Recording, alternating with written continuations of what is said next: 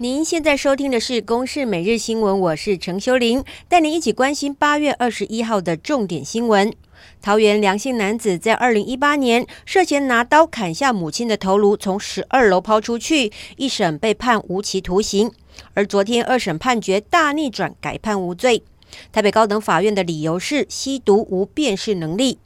二审合议庭认定，梁姓男子因为长期使用多种毒品，案发前也吸食了安非他命以及卡西酮类毒品。而根据医院精神鉴定结果，更显示出被告在行为的时候，正好处于卡西酮类物质作用最强的时期，导致他失去辨别的能力。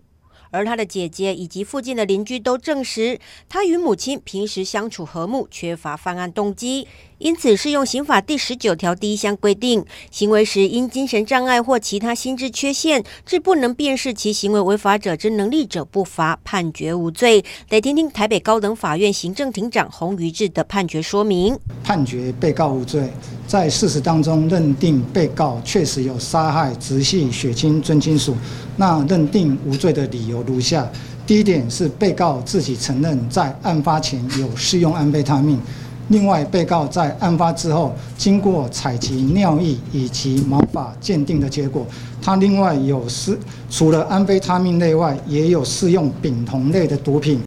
而判决出炉，引发社会哗然。法务部长蔡清祥就呼吁，千万不要因为本件个案判决，就认为只要喝酒、吸毒而失去辨识能力就能够为所欲为，犯罪不用负刑责。来听听法务部长蔡清祥是怎么说的：这个法院的判决怕传达一个错误的讯息啊，所以我要呼吁一般的民众还有青少年朋友，不要误会，你以为喝酒、吸毒让自己陷于。啊，一个无辨识能力的状况下就可以为所欲为。而针对这一起案件，高检署已经决定上诉。而由于他先前犯下伤害罪，被处拘役五十五天，得先执行完毕，后续才能够进行监护治疗。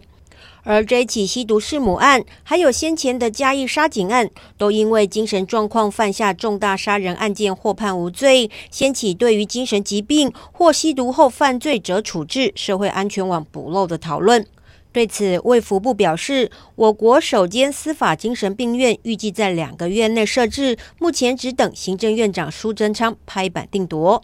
继续来关心国内新冠肺炎疫苗研发大进展，食药署在十七号宣布有条件核准国光生技新冠疫苗第一期临床试验，经历几天的补件，昨天终于发出了国内首装临床试验核准函，也就是说，国光生技可以正式展开人体试验。而国光第一期人体试验计划主持人是台大副校长张尚淳教授，预计在台大医院收案大概是六十多名的健康受试者。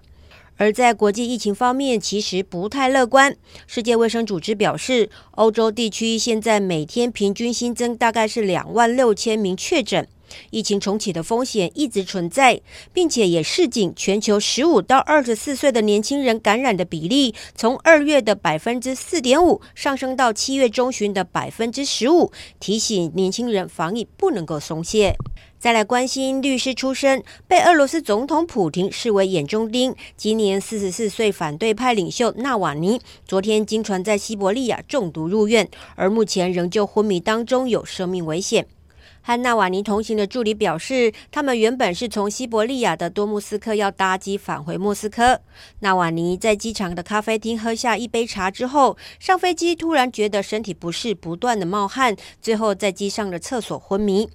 而纳瓦尼疑似中毒的消息传出之后，圣彼得堡和莫斯科等大城都出现了支持者举牌抗议，认为普丁就是下毒的藏镜人。而警察也当街逮捕了几位示威者。而曾经协助俄国反对派的德国非营利组织表示，现在已经派遣专机和医疗团队前往俄罗斯，最快二十一号就能够将纳瓦尼送往柏林的医院来救治。以上是由公视新闻制作，谢谢您的收听。